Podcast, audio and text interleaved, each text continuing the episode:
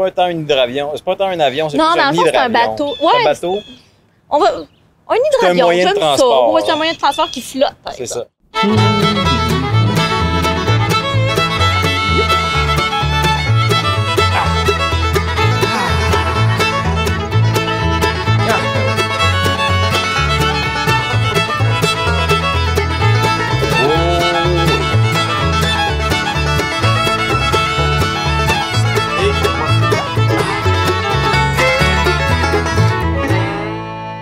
Bonjour, cette semaine on reçoit Julie Croteau de l'organisme La Volteface.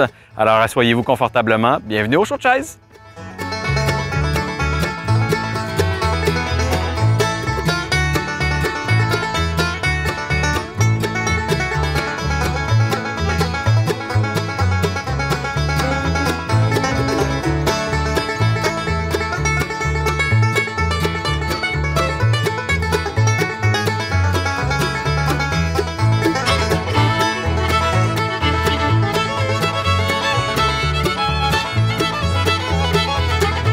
Comment ça? Hey, ça va bien d'être ici. Ouais. Euh, ça va. euh, ça va fatiguer, je vais être honnête. OK. Ouais. Parce que vous autres, euh, dans le fond, la, volte-face, pour les gens qui sont pas Ouais. familiers avec l'organisme, euh, grosso modo, qu'est-ce que, qu'est-ce que fait Qu'est-ce que ça mange en hiver? la volte-face? La Volteface, c'est une maison d'hébergement pour des femmes et des enfants victimes de violences conjugales. Mhm. Donc, c'est une ressource 24-7. Euh, ben, c'est sûr qu'il offre euh, des services d'hébergement, d'intervention. euh, il y a de nombreux services de la sécurité, là. je pourrais en parler plus en détail, là. Euh, mais aussi, c'est pas juste de l'hébergement, c'est des services externes aussi. Donc, on avait des, ben, je dis on avait, je vais annoncer des changements, là, mais il y a des ateliers de groupe, il y a des rencontres pour des personnes qui sont pas hébergées là, qui peuvent avoir lieu là, en individuel pour justement un peu voir est-ce que je suis vraiment victime de violence conjugale, de la chicane de couple, euh, je veux travailler là-dessus. Donc, euh, la volte-face, c'est vraiment une ressource pour assurer la sécurité. On est en première ligne. Mhm. Ouais. Puis du fait que, euh, justement, vous êtes en première ligne, c'est un sujet qui est très sensible, délicat, on préserve vraiment l'anonymat Ouais. à tout prix. là. Tout à fait. Ben, c'est sûr que les femmes et les enfants qui sont hébergés connaissent l'adresse. Oui. Euh, mais autrement, on essaye le plus possible de pas diffuser l'adresse. C'est certain qu'à Victo, ça, commence quand même à se savoir. Euh, mais tu sais, l'objectif, tu sais, une femme vient se cacher chez nous avec ses enfants. Fait que euh, Mhm. oui, on a certaines mesures, euh, des caméras, des vitres par balles, mais l'idée, c'est de pas savoir où est l'endroit. Donc, c'est une maison, il n'y a pas de pancarte volte-face, pas de logo.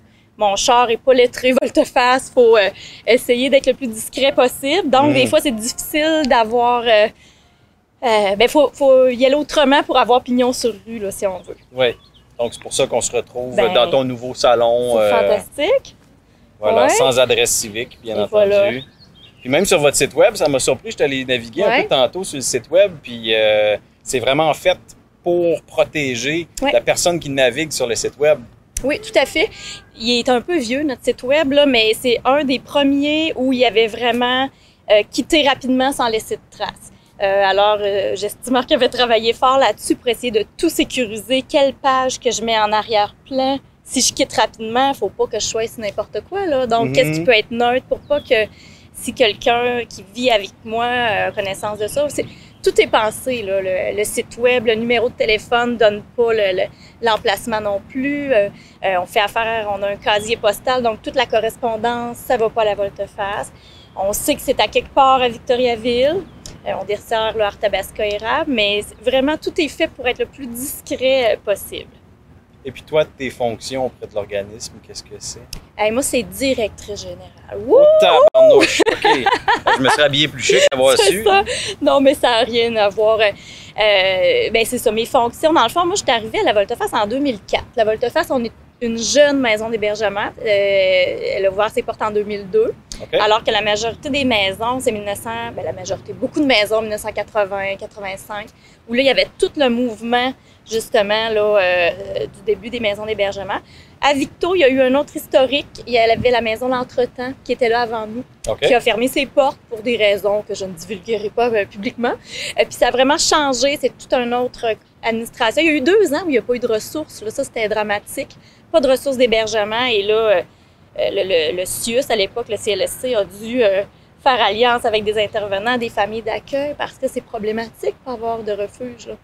Ben oui, absolument. Ouais. Parce que euh, malgré tout, la, la, la, violence faite aux femmes, euh, euh, si tu veux mon avis, mm -hmm. je trouve ça très, très médiéval, on s'entend. Puis, je veux dire, on est rendu en 2020, puis ouais. ça existe encore, là, puis ouais. c'est encore très prenant. Oui.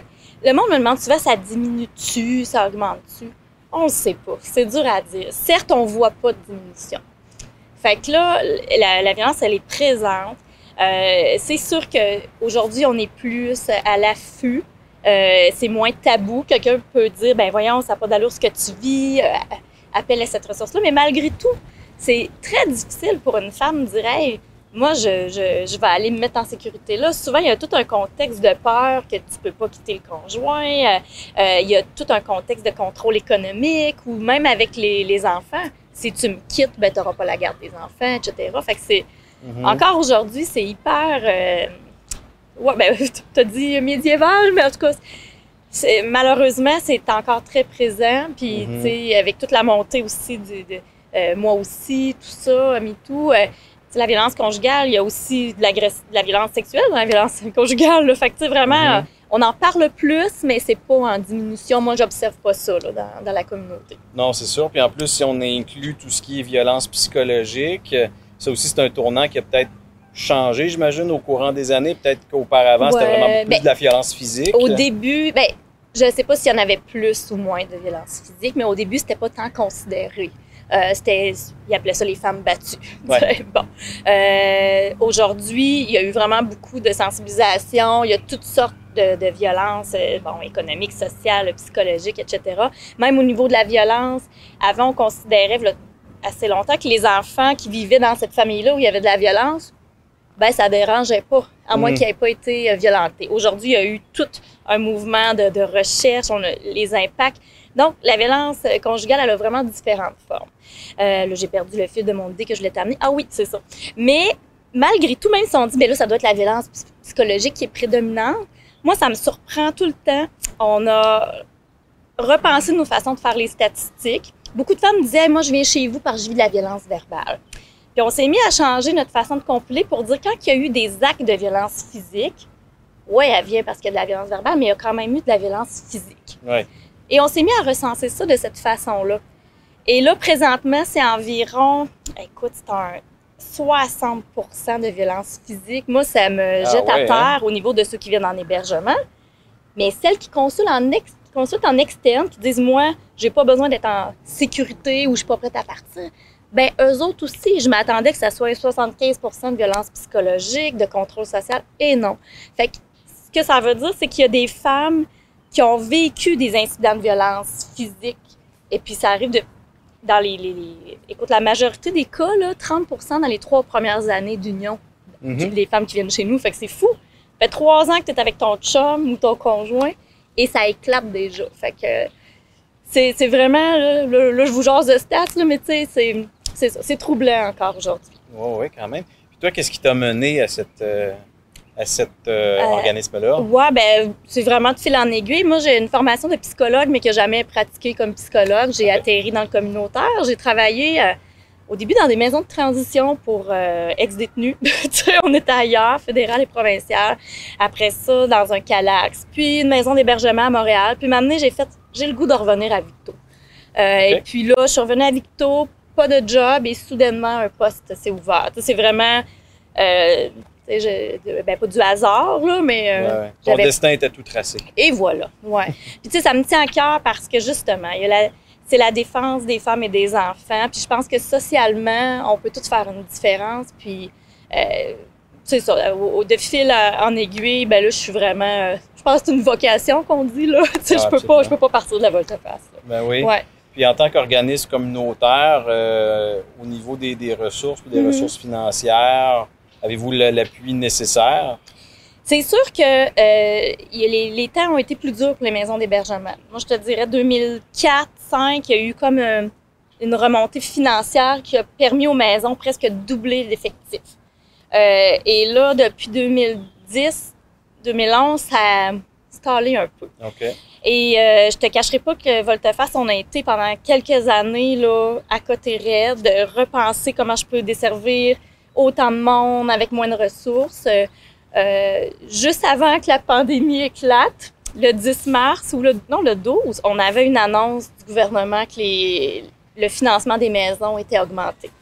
Et là est arrivé Ah. le Covid-19. Fait que là, c'est dans l'air, on ne sait pas ce qui adviendra, mais il y avait Mhm. vraiment une confirmation qui viendrait consolider là, les services parce que je te dirais qu'il nous manque un, c'est autour de, de 40 à 50 000 par année qui nous manque là, pour euh, fonctionner. Fait qu'il faut aller le chercher en collecte de fonds, tout ça. Ouais, OK. C'est quand même un bon montant, là. C'est un bon montant. C'était pas comme ça au début. Non, là, non, non, c'est ouais, ça. effectivement. Puis euh, avant d'embarquer justement dans la pandémie, parce que ça a affecté beaucoup euh, tout ce qui est organisme. euh, bref, une année typique euh, à la volte-face, ça, ça ressemble à quoi? Y a-tu des, y des pics ou si c'est constant? Ouais, euh, les, le monde me demande ça, non. Il y a pas. À date, là, depuis que je suis là, j'ai pas pu dire oui, il y a cette remontée-là. Il y a des temps des fêtes où la maison déborde. Nous, c'est une maison qui a, qui a 8 chambres. On est financé pour un 10 places. Fait que des fois, là, dans la période des fêtes, je peux avoir 8 femmes et 10 enfants. On est 18, ça déborde, j'ai dit ça à 80 Puis d'autres années, j'ai deux personnes. Même chose pour l'été.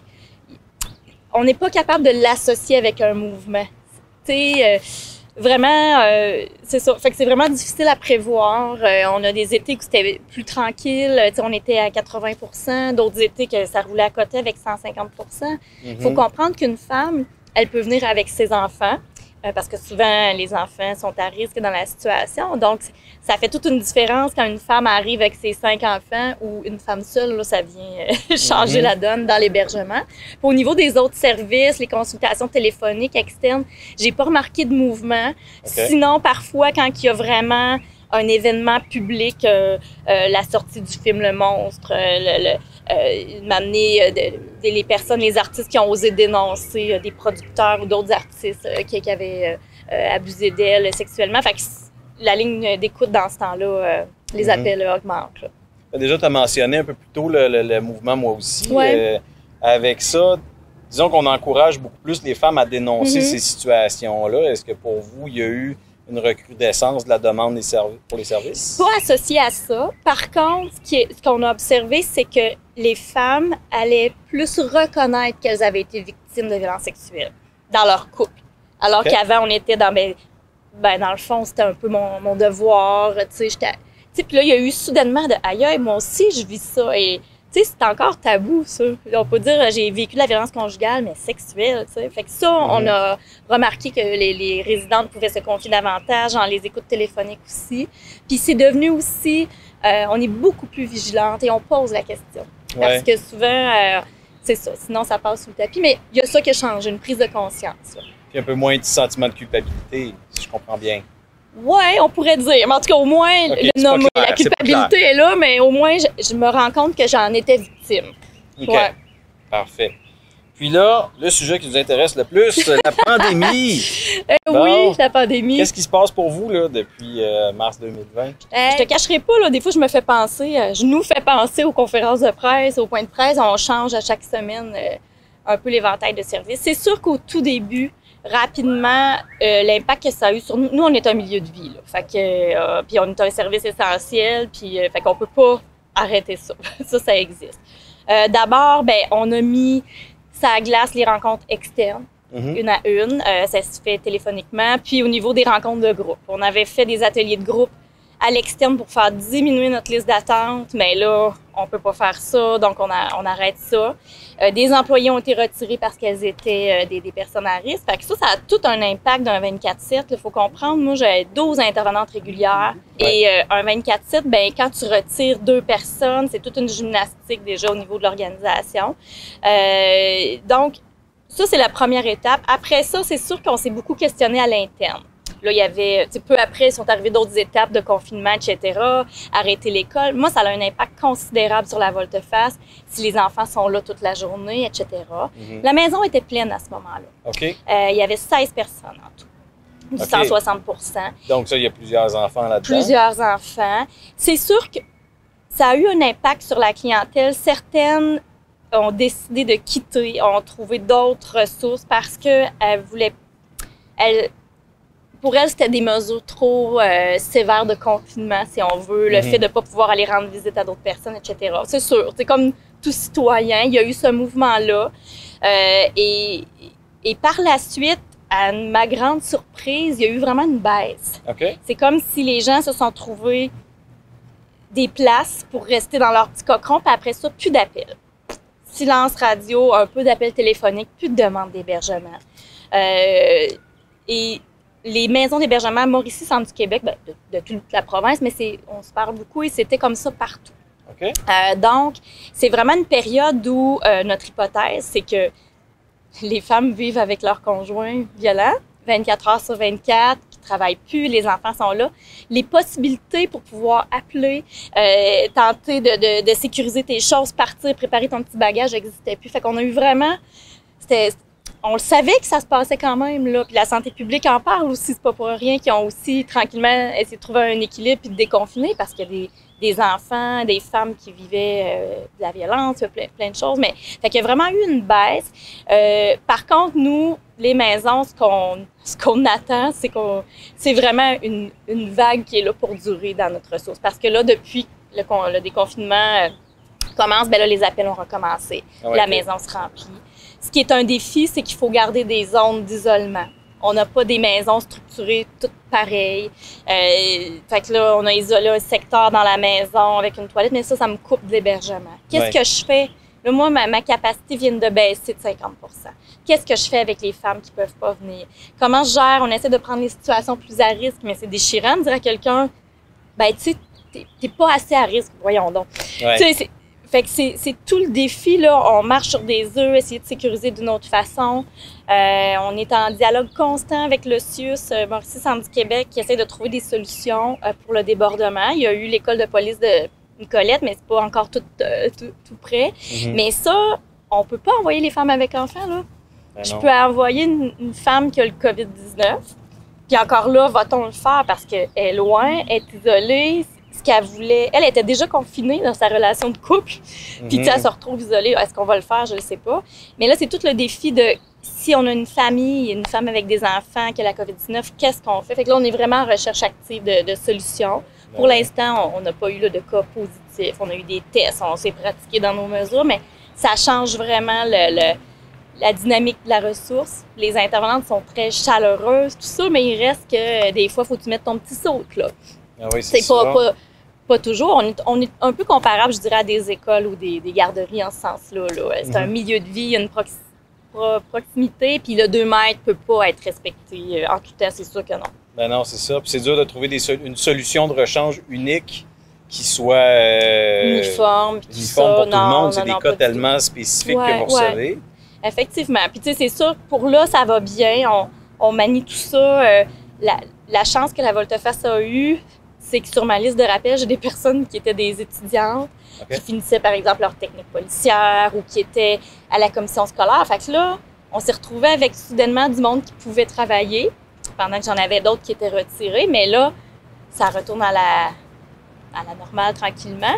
Et le défi était déjà là. On avait de la misère à recruter la volte-face. On n'arrivait pas à combler euh, des postes de nuit. Même moi, je rentrais faire des nuits là, parfois. Ah que- oui, OK. oui, oui, euh, c'était un- la, la pénurie de main-d'œuvre euh, était vraiment là. Puis là, c'est ce qu'on appréhende aussi. Là. Mhm. Présentement, quand ça va arriver, si j'ai un employé contaminé ou deux, le- ça va être problématique. Fait que je touche du bois, hein? Mais euh, Ouais, ça, c'est du contreplaqué. Non, non, Moi, ça compte pareil. Ça Ça compte compte pareil? OK, c'est bon. ça. Fait que, tu sais, C'est bon. on- c'est une grande gymnastique. C'est pas évident. C'est un. Je te dirais qu'on a. On joue avec des mesures plus médicales. On n'est pas experte là-dedans. On fait ce qu'on peut. Euh, mais c'est sûr que si une femme est en détresse, on va tout faire pour lui trouver de l'hébergement. On va l'outiller. Tu sais, Euh, déjà, faut. Je veux que la population sache qu'on est là, là. On va vous aider euh, de quelconque façon que ça, ça sera là. Ouais, ouais, ouais. Ouais, tout à fait. Puis vous avez des services à domicile aussi. Donc, j'imagine que présentement, ces services-là. Les services à domicile, ça, on n'en avait pas beaucoup parce qu'il faut comprendre que le domicile est risqué pour euh, l'intervenante, mais certains il y avait certains services, par exemple, pour des femmes qui se sont sorties d'une relation de violence conjugale. On pouvait parfois aller voir euh, les enfants, ou on avait des services externes aussi. euh, on se déplaçait à Plessisville. Euh, c'est sûr que là, tout ça est réduit. On maintient le téléphonique. On va voir, dans, dans de rares cas, on va maintenir le 1 à 1, tranquillement, possiblement. Là.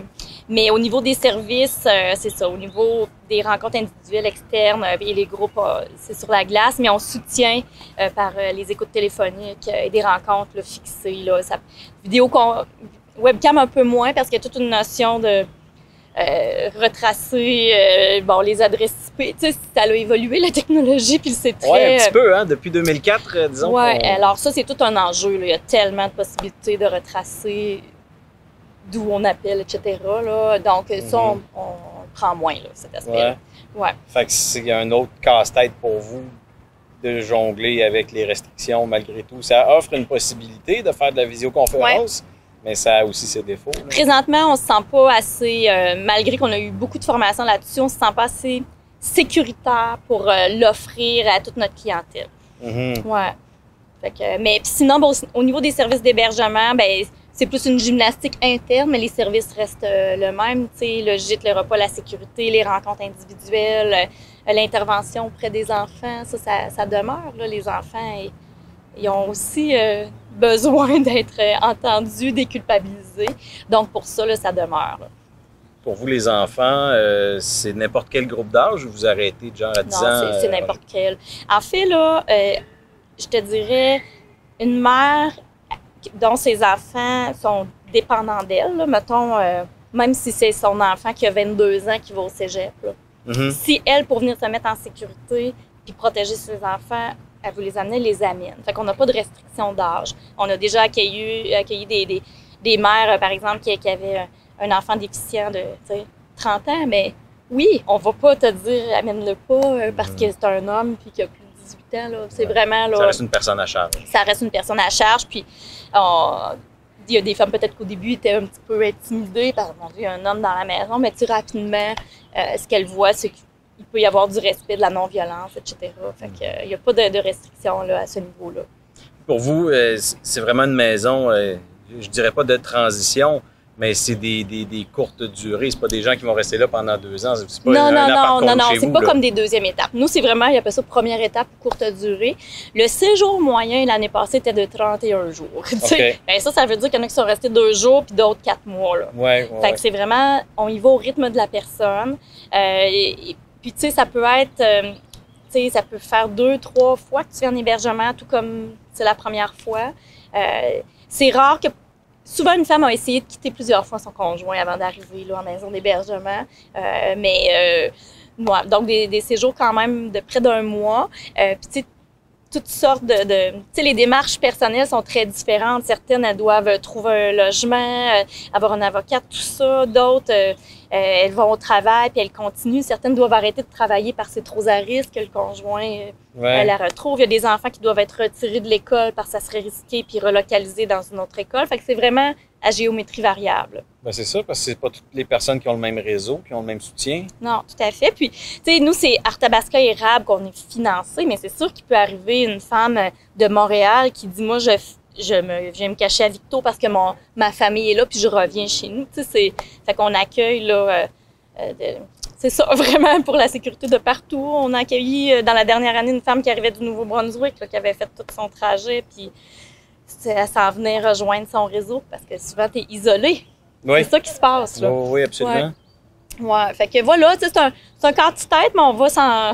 Je pense que la volte-face porte bien son nom. On est capable de faire volte-face, puis ça s'est manifesté. J'ai une équipe vraiment euh, hors du commun qui est créative pour essayer de trouver des solutions. Mais, euh, tu sais, j'imagine comme les- toutes les ressources d'hébergement à Victo, on est quand même euh, un peu essoufflé là, de cette. de, ben, de cette pression ou cette cadence-là, là, si on veut. Mhm. là. Parce que de ce que j'en comprends, même si tu es directrice générale, tu ne fais pas que de l'administratif. Non, tu sais, on dit directrice générale. C'est sûr que je, je dirige les services, là, mais on- la volte-face, c'est un milieu de vie. Fait qu'il est pas rare que je suis dans mon bureau puis je vais aller intervenir avec quelqu'un, euh, appuyer une intervenante dans la gestion d'une crise. Euh, puis surtout, actuellement, on a dû réduire le nombre de personnes pour pas être trop dans les locaux. Fait que je fais un peu de télétravail, mais je je suis beaucoup à la ressource aussi. Euh, donc, c'est tout ça, là, mais c'est clair que c'est pas une division. Il n'y a pas de hiérarchie euh, très impressionnante. Là, ouais. Bien défini. C'est ça, tout à fait. Pendant cette pandémie-là, y a-tu comme des, des nouvelles activités que tu as découvertes, des nouveaux trucs que tu as découverts ou à l'inverse, y a-tu des choses que tu peux plus faire depuis? Je t'avouerai là, que ma vie est un peu, euh, elle se résume à travailler présentement. Fait que Ah j'ai, ah oui, oui, fait que j'ai pas fait d'activité, euh, dire ah ouais, euh, euh, ouais, Commencer à faire de pain non plus. Hey, pas du tout. non, non, c'est vraiment une course euh, sans merci euh, à travers le 24-7. Euh, mais sinon, ça m'a permis de constater à quel point la solidarité dans une équipe, la créativité fait que on est gagnant. Puis, sais, là, bientôt, là, dans quelques semaines, là, je sens que je pourrais prendre un petit peu de, de repos puis euh, m'en profiter pour faire euh, jardinage ou euh, jouer dans le jardin, là. Ouais, c'est le temps, là. Tout à fait, ouais. Mais non, j'ai pas fait de pain ni euh, de, de, de belles recettes que j'ai pas photographiées sur Pinterest. là. Non, Non, ça se fait-tu encore, ça? Prendre en photo? Ah, je- je sais le pain, pas. ça, on l'a vu en masse, ouais. mais nos petites recettes, Peut-être moins, là, peut-être moins un petit Ouais. peu, là. Ouais. Non. Mais sinon, j'ai découvert des humoristes euh, que je trouvais le fun de revoir. euh, c'est, j'adore les, bon, la musique et les humoristes. Fait que c'est ce qui m'a nourri un peu, là, puisque j'ai, je pense, quatre shows qui étaient cancellés au Carré 150. Ben oui. Là, le soir même, j'allais voir Blue Jeans Bleu quand ça... Ben oui, c'est vrai, c'est ça, toute une saga de shows. Fait Ah que ouais. je reste sur le qui-vive, là. C'est tout le temps euh, reprogrammé, là, là. Mais bon. Fait que euh, les artistes sont d'un grand soutien présentement. Puis, tu sais, j'ai- j'aimerais qu'ils puissent avoir une rétribution, là, parce qu'ils ils- ils nous aident beaucoup. Euh, Ben oui. vraiment. Puis moi, c'est ma soupape d'échappement, là. Un, un confinement, pas de musique, pas de livre, Et pas voilà. de film. Voilà. Ça va être tough. Tout à fait. Mais heureusement, là, non, là, on, on est bien. euh, on, on a de la créativité au Québec, puis ça fait du bien que ces personnes-là euh, nous fassent rire ou euh, rêver. Excellent. Ben, merci beaucoup pour ton temps, Julie. On souhaite que la vague qui s'en vient sera pas trop, euh, sera pas trop immense, puis que Ben ouais, votre mais un, va y résister. un coup qu'elle est là, l'important c'est de surfer dessus, puis Ouais. que ça flotte, que le bateau euh, flotte. Je pense que le bateau est solide, là. Fait que la vague peut arriver. C'est ça. Fait que c'est pas un temps un hydravion. C'est pas un temps un avion, c'est Non, plus dans un le fond, c'est un bateau. C'est un bateau, On va. Un hydravion, moyen de j'aime ça. transport, Ouais, c'est un moyen de transport qui flotte. c'est ça. Merci beaucoup, Alexandre. Merci d'avoir été là. La semaine prochaine, on s'entretient avec Lynn Lefebvre de l'Hôtel Dieu Arthabasca. Soyez-y.